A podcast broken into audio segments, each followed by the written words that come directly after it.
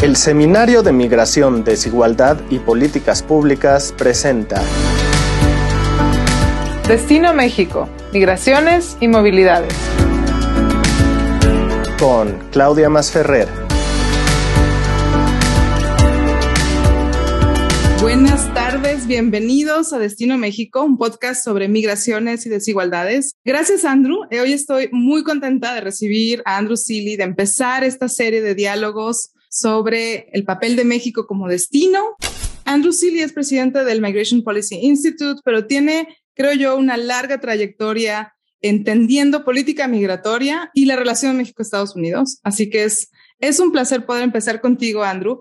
Y en realidad estoy sesgada porque Tú y yo hemos platicado muchas veces sobre muchos temas de política migratoria. Hemos platicado sobre el papel de la contención, el papel que juegan los gobiernos en tratar de manejar la migración. Hemos comparado diferentes políticas de diferentes contextos a nivel mundial, pero quiero que nos enfoquemos hoy en entender a Destino México, cómo podemos ver a México como destino, cómo puede ser un país acogedor o no. Pero empecemos pensando un poco este balance de cómo es México como destino de migraciones y movilidades. Claudia, qué gusto verte para empezar y, seguir estas conversaciones que hemos tenido en, en, distintos momentos. Hemos podido trabajar juntos, escribir juntos y, y comentar muchos de estos, estos, temas. Voy a empezar un poco con autobiografía. ¿eh? Yo viví seis años en México.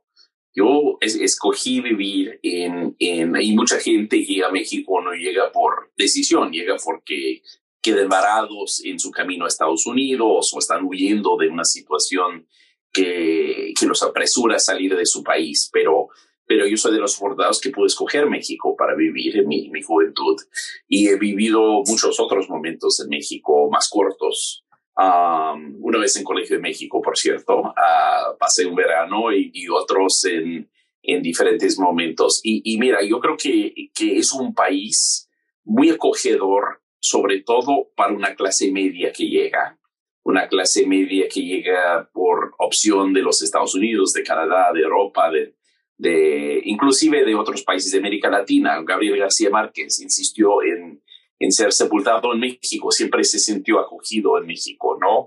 Recibido bien en México. Entonces, por un lado, te pongo una historia de un México que, que es un país absolutamente fantástico, que encanta al extranjero, que llegamos felices. Yo, yo siempre digo que llegué a México hace casi 30 años y nunca me he ido, ¿no? Aunque sí me he ido, pero, pero siempre he regresado, ¿no? Entonces, por un lado, es un país muy acogedor.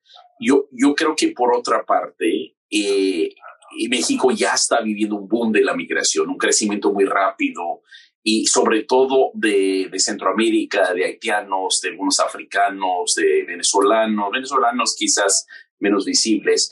Y, esa migración que tiende a ser más necesitada, a veces huyendo de situaciones en sus países, a veces quedando varados, quedando estancados en su viaje hacia los Estados Unidos y decidiendo quedarse o, pedir asilo en México o consiguen trabajo y se quedan y a lo mejor siguen soñando con seguir al norte.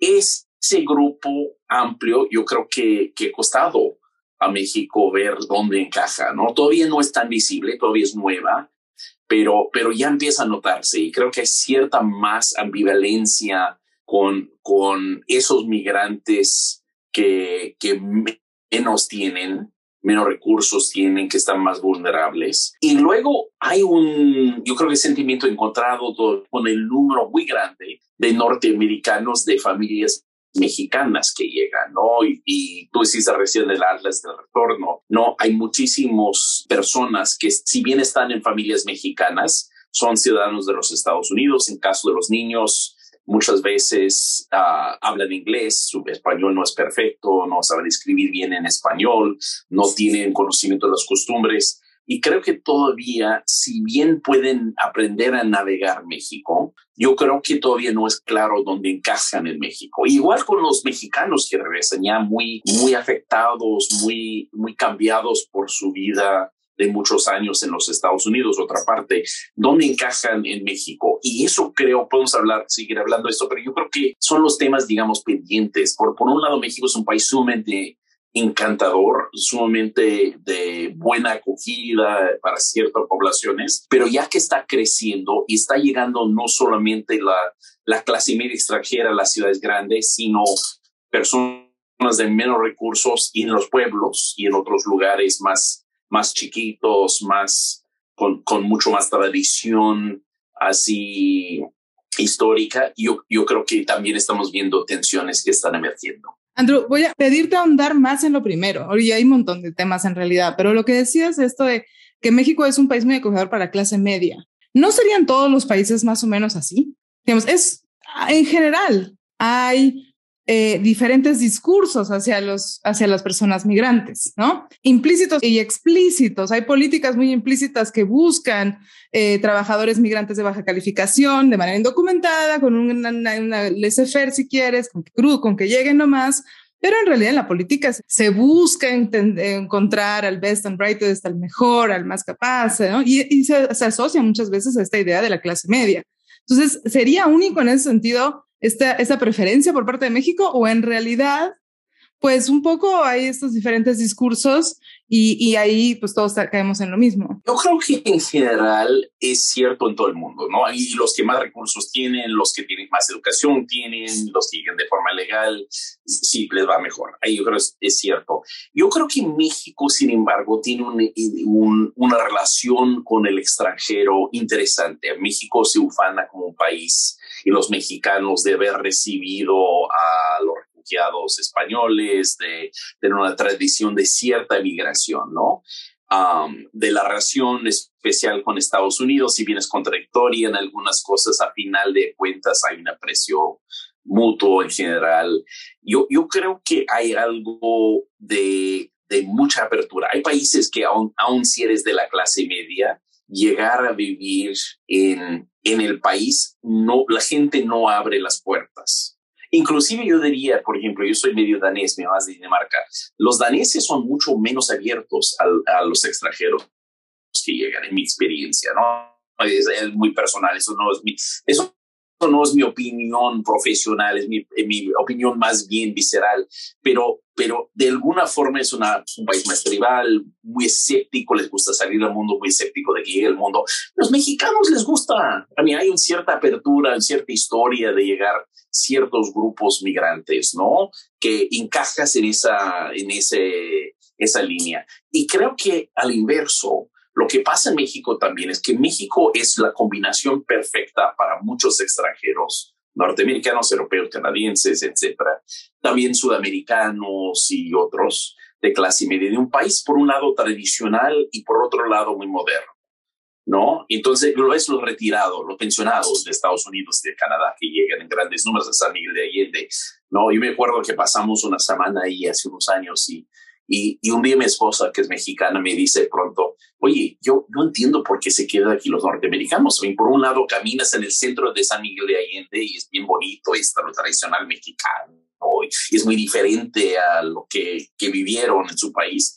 Pero luego vas un poco a las afueras y encuentras un office tipo, ¿no? Encuentras las tiendas que siempre ves del lado norteamericano o canadiense o europeo y hay cierta modernidad, ¿no? Entonces es fácil, si tienes plata, cierta plata, es fácil vivir en México porque ya es un país de las ciudades bastante moderna y al mismo tiempo todavía conserven mucho lo tradicional, ¿no?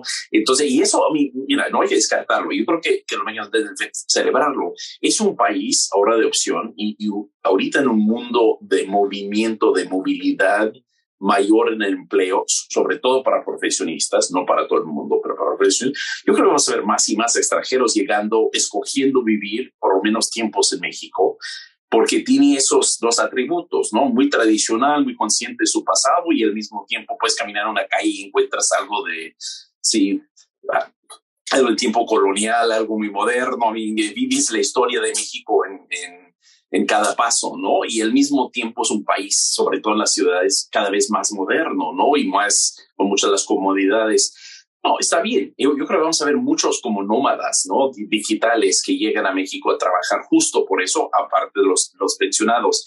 Pero, pero obviamente la relación con el extranjero que no encaja en esa imagen de ser profesionista uh, con cierta plata, es un poco distinto. Es cierto en todo el mundo, pero, pero sí hay que destacar, México tiene cierta apertura, a mí no es de los países cerrados a los extranjeros. Hay países que de veras eres siempre un extraño si estás ahí. En México la gente recibe bien a los extranjeros y también a los de bajo recursos hasta cierto punto, pero hasta cierto punto es de lo que vamos a hablar. Pero entonces, digamos, tú eres autor de Vanishing Frontiers, eh, que habla justo de, de la relación muy cercana entre México y Estados Unidos y cómo las fronteras hasta cierto punto se van no, no, no desapareciendo, pero se vuelven cada vez más flexibles, etcétera, ¿no? Pero no sé si me puedes hablar un poco sobre cómo hay otras vanishing frontiers entre México con otros lugares, porque creo que, por un lado, México no puede ser destino migratorio sin pensarse que donde su ubicación, sin pensar que es vecino del sur de Estados Unidos y entonces siempre hay ahí una tensión en si México se vuelve el destino, se vuelve Estados Unidos el destino, etcétera, ¿no? Pero, pero hasta qué punto México tiene fronteras con otros países eh, que podrían quizás en un futuro irse borrando o irse desvaneciendo poco a poco, ¿no? Creo que quizás eh, también entender cómo México puede ser un destino en un futuro para personas que no son solamente, eh, no son estadounidenses, donde ya hay una larga tradición migratoria de intercambio. Mira, yo creo que, que, que esas fronteras siempre han sido un poco borrosas y un poco porosas, pero ya es más visible porque los números son más grandes, ¿no? Entonces, ahora hay entre 80 y 120 mil venezolanos, dependiendo de qué cifras quieres escoger, ¿no? Pero pero creo que la, última versión de, del conteo de Naciones Unidas que se hace con a México son 80 mil, pero vete a saber el número real, pero es un montón de venezolanos. Más de clase media, era, era una migración también más profesional de los que llegaron a Colombia, por ejemplo, porque eran los que podían ir en avión y llegar, muchos tenían contactos en la industria de energía, por ejemplo, pero, pero eso es un montón. A mí, en, en periodo de cinco años, ¿no? He llegado a, a México y México abrió los brazos, ¿no? Cubanos siempre ha habido, pero los números siguen creciendo uh, y, y, antes llegaban muchos por intercambios y por, por cuestiones educativas, ahora están llegando por vía de Nicaragua y caminando, ¿no? Uh, hacia arriba o en buses hacia arriba, ¿no? Para llegar a los Estados Unidos, pero no pueden y se quedan, ¿no? Siempre ha habido guatemaltecos y salvadoreños, ¿no? México fue, de hecho, México otra vez, en, en ambivalencia, cuando no había muchos migrantes, México siempre fue muy abierto en ciertas cosas, menos con asiáticos en el siglo XIX, poco ambivalente con, con los judíos de Europa en diferentes momentos. No ha sido, pero, pero en México, México ha recibido cantidades de gente, los guatemaltecos salvadoreños que eran refugiados en los años 80, fueron bien recibidos, si bien acotados, sobre todo los guatemaltecos en ciertas zonas de, de Chiapas Um, pero fueron atendidos, pero no integrados a la, al, país. Ahora están llegando en mayores números, ¿no? Ahora están llegando, muchos quisieran, y muchos hondureños que quisieran llegar a los Estados Unidos. No sabemos si se van a quedar todos en México. Para muchos deciden aplicar para el asilo en México o porque los agarran o porque de veras están temerosos de, de ser regresados a su país y y, prefieren quedarse en México que arriesgar ir a los Estados Unidos y ser devuelto a su país. Y, y a final de cuentas, con eso van creciendo. Una vez que existen las redes sociales, como tú sabes mejor que yo, una vez que existen esas redes sociales, tienes un primo, un vecino, una hermana que, que vive en Monterrey, es más probable que te quedas, ¿no? Que agarras una chamba ahí, que agarras un trabajo, ahí te quedas viviendo el sillón un ratito, y bueno, a los tres meses todavía estás ahí, rentas tu propia casa porque tienes trabajo, ahí te vas quedando, ¿no? Quizás con el sueño de llegar a los Estados Unidos en algún momento, pero todo parece indicar que el número de gente llegando, sobre todo a Centroamérica, va a ir creciendo. Y vimos lo, mismo con los haitianos, ¿no? Los haitianos llegaron en, cierto número, unos miles a, a Tijuana, algunos ya siguieron los Estados Unidos en el último año, ¿no? Y ya, ya no todos los que estaban están, um, pero han llegado más haitianos, ¿no? A, México.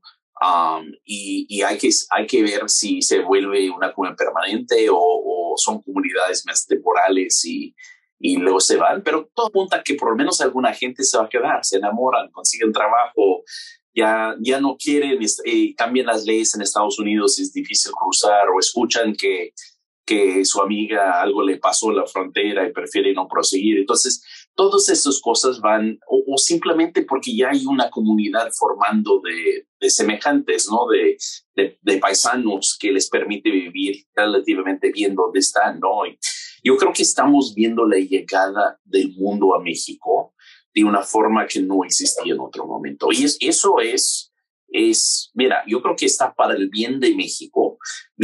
México siempre ha tenido un país con menos de un por ciento de población migrante, ¿no? A lo mejor ya es ya más allá del censo, pero realmente probablemente está encima del, no, del un por ciento ahora, sí, muy cerca. Bueno, sí, pero el censo probablemente es un subconteo también de alguna gente recién llegada y no sé si esa gente es transitorio no, pero, pero digamos, ya México está empezando a ser un poco más cosmopolita. No está mal, no está de más eso, ¿eh?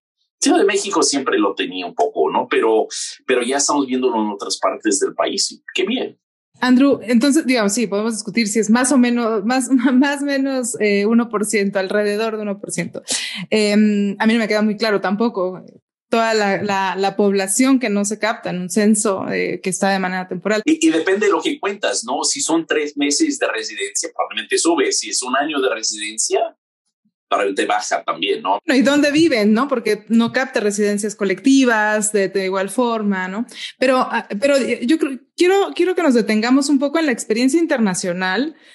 ¿Qué es lo que necesitaría México? ¿Dónde necesitaría México tratar de, de no sé si aprender, pero digamos, de, de, de, leer, de informarse, de tratar de pensar, de tomar como ejemplos eh, para ser un buen destino, un destino acogedor para aquellas personas que decidan quedarse, porque creo que parte del problema es que muchas veces se pensaba que esta, esta población extranjera no se iba a quedar. Entonces también pensar en un cambio de narrativa, de cómo nos vemos como destino y ya no simplemente como un país de tránsito, pues implica también pensar qué vamos a hacer con esas poblaciones que, que, llegan y como tú dices, sí, pueden casarse, encontrar un empleo y quedarse, pero, pero ¿qué se necesita para que pues para que se haga bien, ¿no? Porque también hemos discutido mucho el problema de tener poblaciones en limbos legales con acceso limitado a derechos, ¿no? Que las implicaciones de la mala integración en el largo plazo para la cohesión social, o sea, eso ya lo sabemos, ¿no? Digamos, los que trabajamos temas de integración, de migración.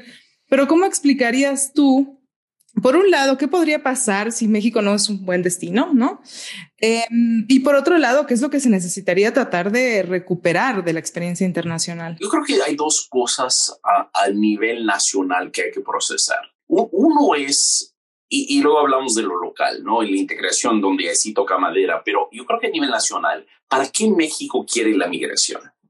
¿No? Y, y mira, de alguna forma México ha sido un poco ajeno al, al a las trayectorias del resto del mundo, ¿no? Y toda América Latina, a mí no todo, pero gran parte de América Latina tenía mucho menos migración o inmigración, por lo menos, que otras partes del mundo, ¿no? Entonces, de ahora ha cambiado. Los últimos 5 o 10 años, los patrones están cambiando en todos lados. En México es más gradual que otras partes. Mí Colombia fue de 0.5 a 4% en 5 años, ¿no? Mucho más rápido, ¿no? Pero y hay otros países como Costa Rica que sí tiene más migrantes. México todavía es un número más bajito y la mayoría todavía son de los migrantes en México, son de ascendencia mexicana.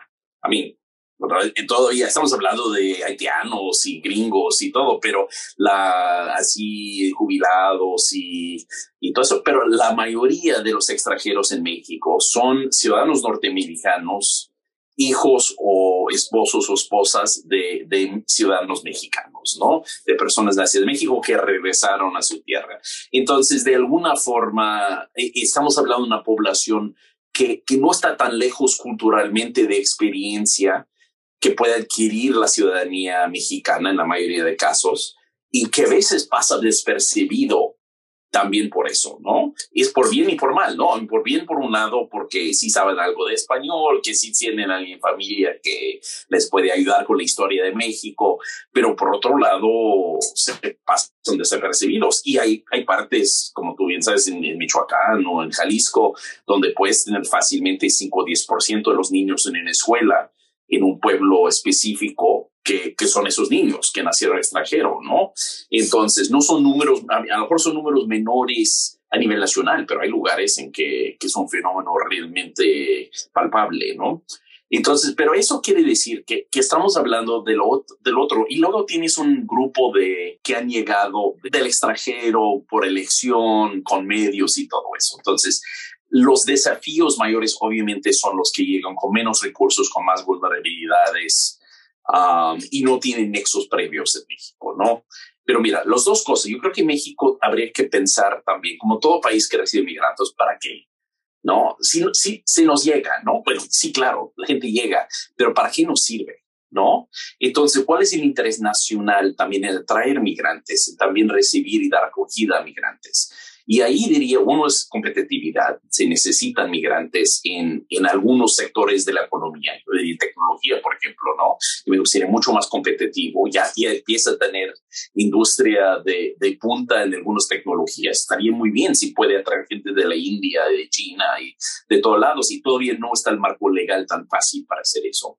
Dos, México empieza a tener también huecos en, eh, tiene, tiene uh, espacios en el mercado laboral en ciertas partes del país. No es cierto en Chiapas, pero sí es cierto en Monterrey o en Saltillo, ¿no? Empieza a tener uh, necesidades en el mercado laboral donde los migrantes entran. Y esto yo sé que para los mexicanos es sorprendente, porque bueno, son muchos pobres en México, pero los pobres en México no siempre quieren ir donde está la necesidad de mano de obra, ¿no? Sobre todo si no son trabajos muy bien remunerados. Los migrantes, como pasa igual en Estados Unidos, los recién migrados, migrantes recién están mucho más dispuestos a moverse a donde están eh, los nichos en el mercado laboral donde pueden entrar.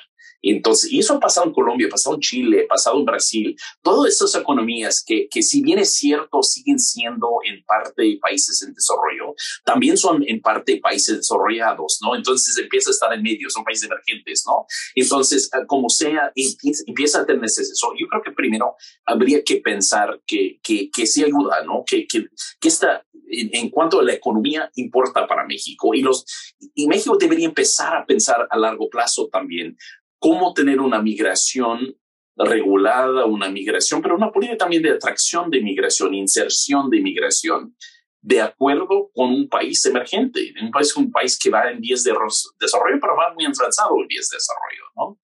Entonces, sí con mucha pobreza, muy desigual, desde luego, pero, pero ya en otro momento de hace 20 años, ¿no?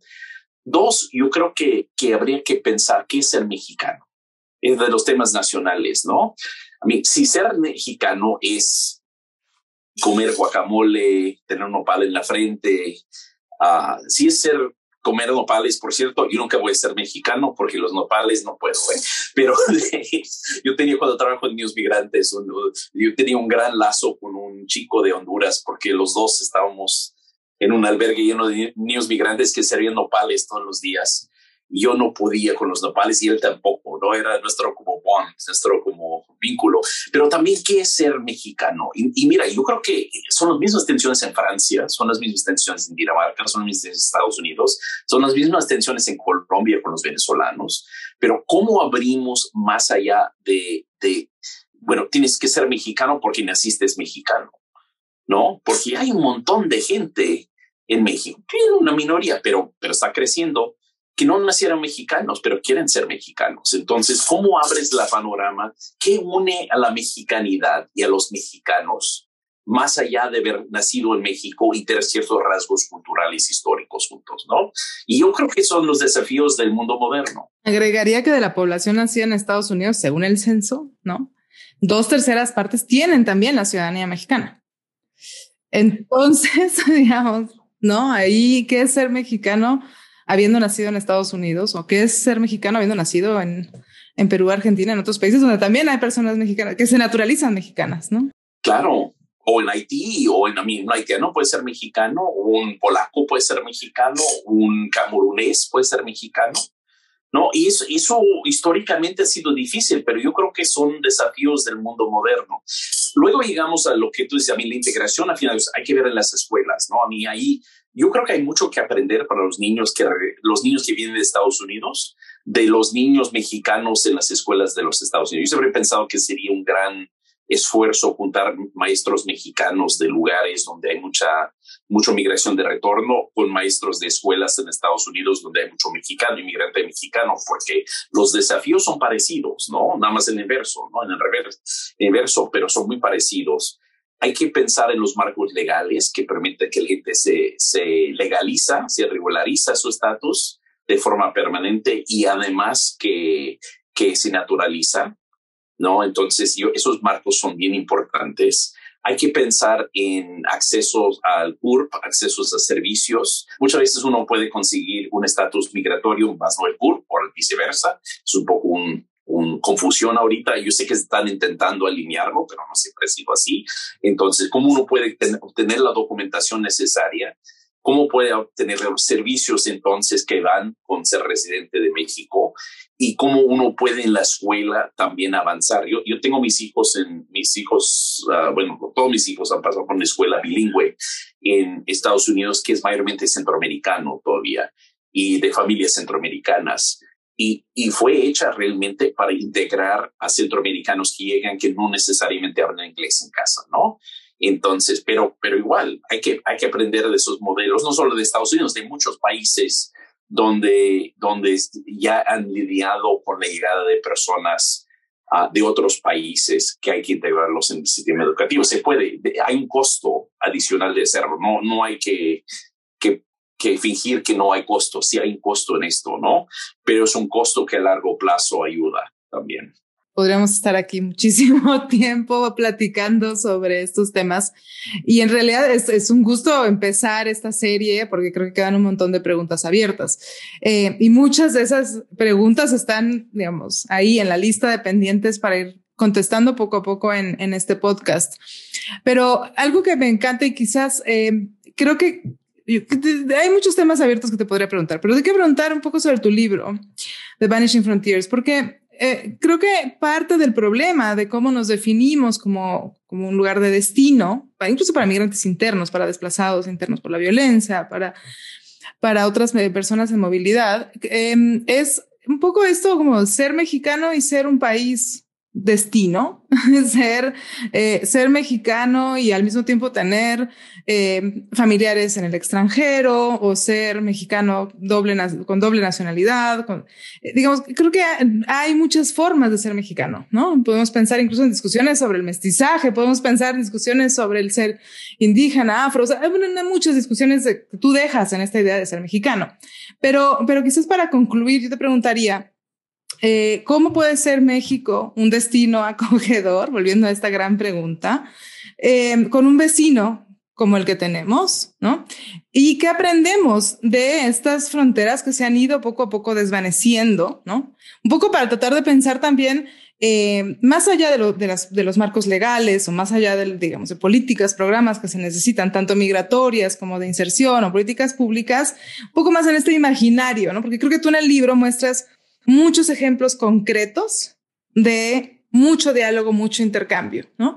Eh, y, quizás, creo que quizás vamos para ahí, para allá, ¿no? Digo, vivimos finalmente igual en un mundo globalizado, con mucho intercambio todo el tiempo. La pandemia nos ha permitido dialogar tú y yo ahora fácilmente en eh, Washington y, la Ciudad de México. La última vez que grabamos algo así fue en el Colegio de México, aprovechando que estabas en, en la ciudad. Pero creo que también, digamos, hay, hay estas fronteras que se van disolviendo por muchas razones tecnológicas, económicas. Entonces, eh, creo que hay algo muy profundo en, en, en, que, dificulta, ¿no? Que México realmente pueda ser un destino acogedor. Y no sé si aprendemos algo de tu libro. Yo creo, por cierto, una anécdota rápido, pero yo estaba caminando en Madrid la semana pasada y, y, vi un letrero, creo que fue en McDonald's, si no me equivoco, que decía auténtico Tex-Mex comida auténticamente Tex-Mex y lo saqué una foto, dije que qué absurdo, ¿no? Pero, pero luego pensé, es cierto, hay una comida auténticamente Tex-Mex que es de los mexicanos en Texas, ¿no? Que es un poco un, hay, hay una comida mexicana al otro lado de la frontera, que es una comida, lo, nos bordamos a veces de, de ello, pero, pero sí es una comida que se desarrolló a partir de una experiencia distinta de mexicanidad en los Estados Unidos cuando el país se dividió después de la guerra, ¿no? Y los mexicanos quedaron ya separados de la cultura nacional en México y, siguieron mezclando cosas con Estados Unidos. Y hay culturas indígenas en México que son igualmente auténticos, ¿no? más auténticos si quieres, inclusive, ¿no? Con, con comidas distintas y toda tradición distinta. Entonces, México son muchas cosas. México es un país plurinacional. No, para empezar, ¿no? México siempre ha sido un país plurinacional, es un país de, de 56, depende de cómo lo cuentas, ¿no? 50, 60 idiomas distintos. Uh, es un país de, de mexicanos, de muchos mexicanos, una décima parte del país que vive al otro lado de la frontera, que siguen sintiéndose muy mexicanos y además, si le quieres agregar a sus hijos y nietos, muchas veces se siguen sintiendo muy, muy mexicanos pero con expresión de identidad diferente. Entonces, México ya es un país diverso. Hay muchas formas de ser mexicano. Yo creo, pero lo que ha pasado con la complicada relación con Estados Unidos es que México tuvo que pasar por un proceso de unidad muy rápida frente a un vecino muy complicado, muy agresivo, uh, para enfrentar. Y eso fue sobre todo después de la guerra del siglo XIX y después de la Revolución Mexicana, cuando el país se cae cachos y está muy vulnerable. Todo ese crecimiento de mexicanidad, una identidad mexicana única, es para hacer frente a un país que quiere deshacer de México, ¿no? Entonces se entiende, es una historia real, pero en realidad México siempre ha sido un país plurinacional, siempre ha sido un país plural, con muchas expresiones de mexicanidad. Y ahora mexicanos en todos lados, ¿no? Hay mexicanos de donde vayas, encuentras no solamente comida Tex-Mex, pero comida mexicana, ¿no? Porque hay, hay, hay mexicanos en todos lados. Y yo creo que es reconocer esa pluralidad que ya existe para empezar. Y ya en un mundo en que Estados Unidos no va a invadir a, a México, tiene otros vales mi país, pero eso de invadir a los vecinos no es parte del rollo, ni con Donald Trump. Entonces, de alguna manera, más bien quería un muro, no invadir. Entonces, de, de alguna forma, ya, ya puede estar un poco más seguro México frente al vecino y frente a su propia identidad, ¿no? Yo creo, ahí lo digo como extranjero, pero, pero se me hace reconocer esa pluralidad, que ha sido un esfuerzo ya de un tiempo, sobre todo empujado por, por los pueblos indígenas, pero también por los mexicanos en extranjero.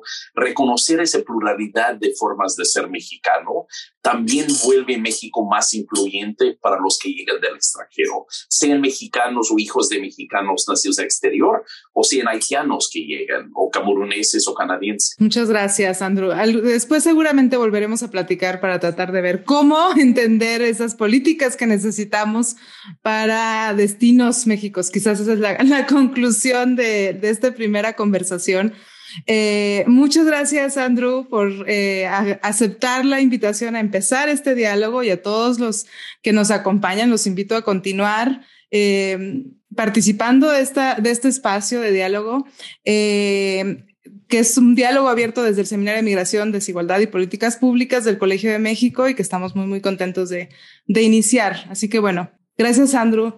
Y felicidades, Claudia, por el esfuerzo. Se me hace una gran iniciativa y se me hace además el momento propicio para empezar a generar este debate de, de México como destino, ¿no? Porque se está volviendo destino, todavía de forma gradual, pero ya de forma notable, ¿no? A mí ya se palpa aquí, allá en México, ¿no? Que algo ha cambiado. Entonces, qué bueno que, que estás así empujando el debate aquí. Gracias por invitarme. Y gracias a, a MPI también por, eh, por tener ese debate de manera eh, global, internacional. Muchas gracias y buenas tardes.